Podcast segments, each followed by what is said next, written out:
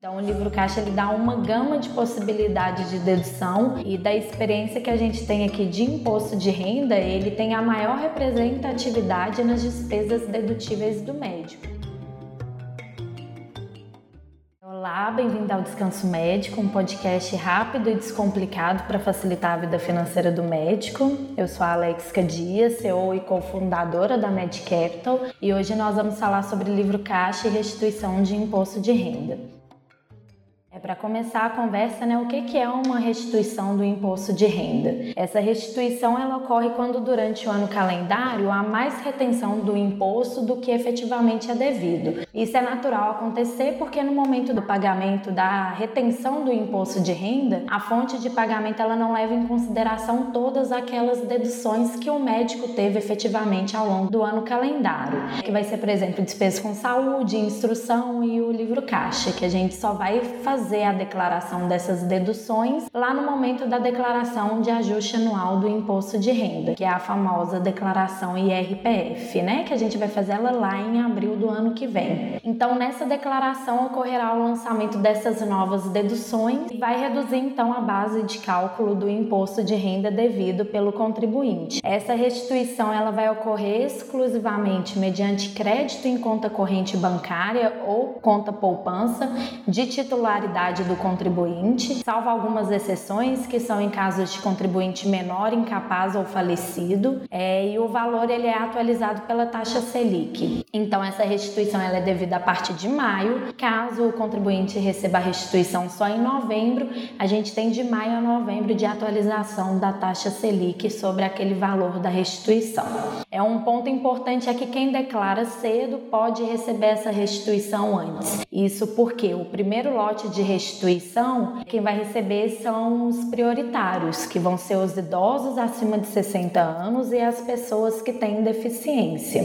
A partir do segundo lote, a ordem de liberação da restituição, ela ocorre de acordo com a data do envio da declaração. Então, por isso que além de não deixar para a última hora e evita falhas e esquecimentos durante a declaração, ela pode ajudar o contribuinte a receber essa restituição quanto antes antes, já a partir do segundo lote. Por isso que a gente sempre recomenda que o imposto de renda seja feito com, com tempo, né? Com prazo.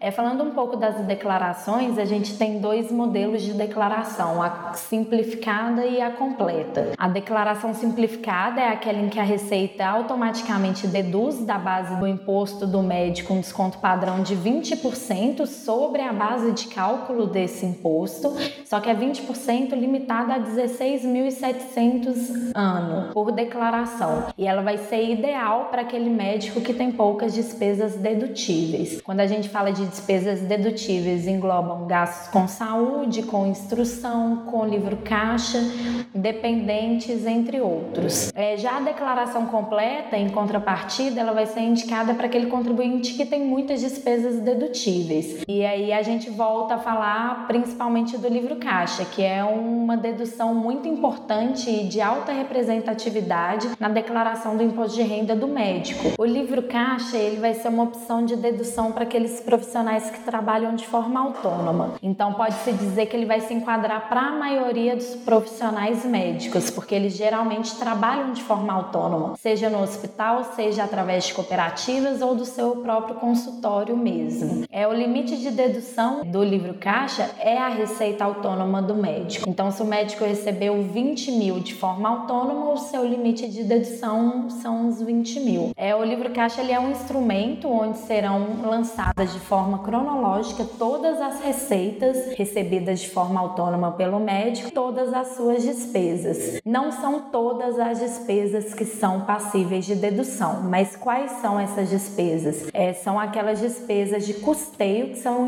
indispensáveis à percepção da receita e manutenção da fonte pagadora do médico médico. Por exemplo, a anuidade do CRM, o médico para exercer a profissão médica, ele precisa manter em dia a sua anuidade junto ao Conselho Regional de Medicina. Outro exemplo, as contribuições sindicais, o que a gente vê é que o médico ele efetua N contribuições, seja para a Associação Mineira, Associação Brasileira e etc. Então essas contribuições elas também são dedutíveis. É, o aluguel e o condomínio do consultório médico são dedutíveis no livro livro caixa.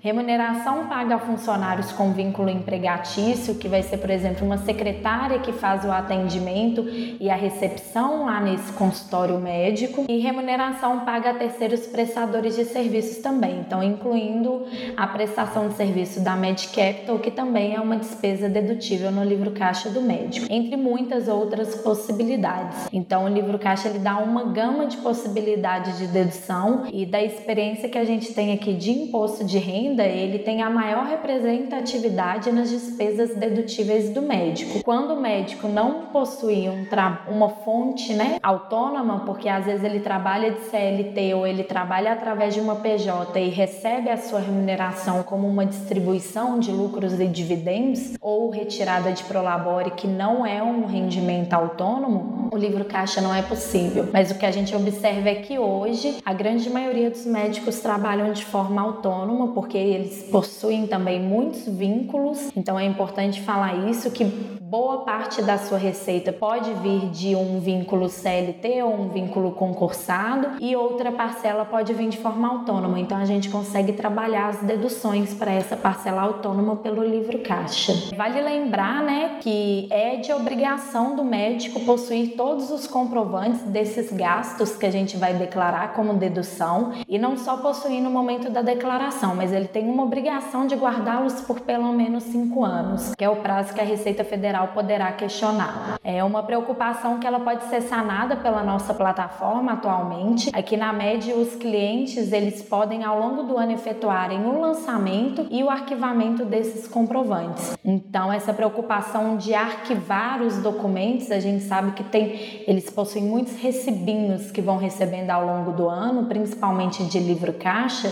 Então, pela nossa plataforma, ele já pode tirar uma foto e deixar arquivado. Caso ele seja chamado pela Receita, tem todos os documentos para comprovar. Por hoje é isso, pessoal. Comentários, dúvidas ou sugestões, é só entrar em contato com a gente através dos nossos canais e até o próximo episódio.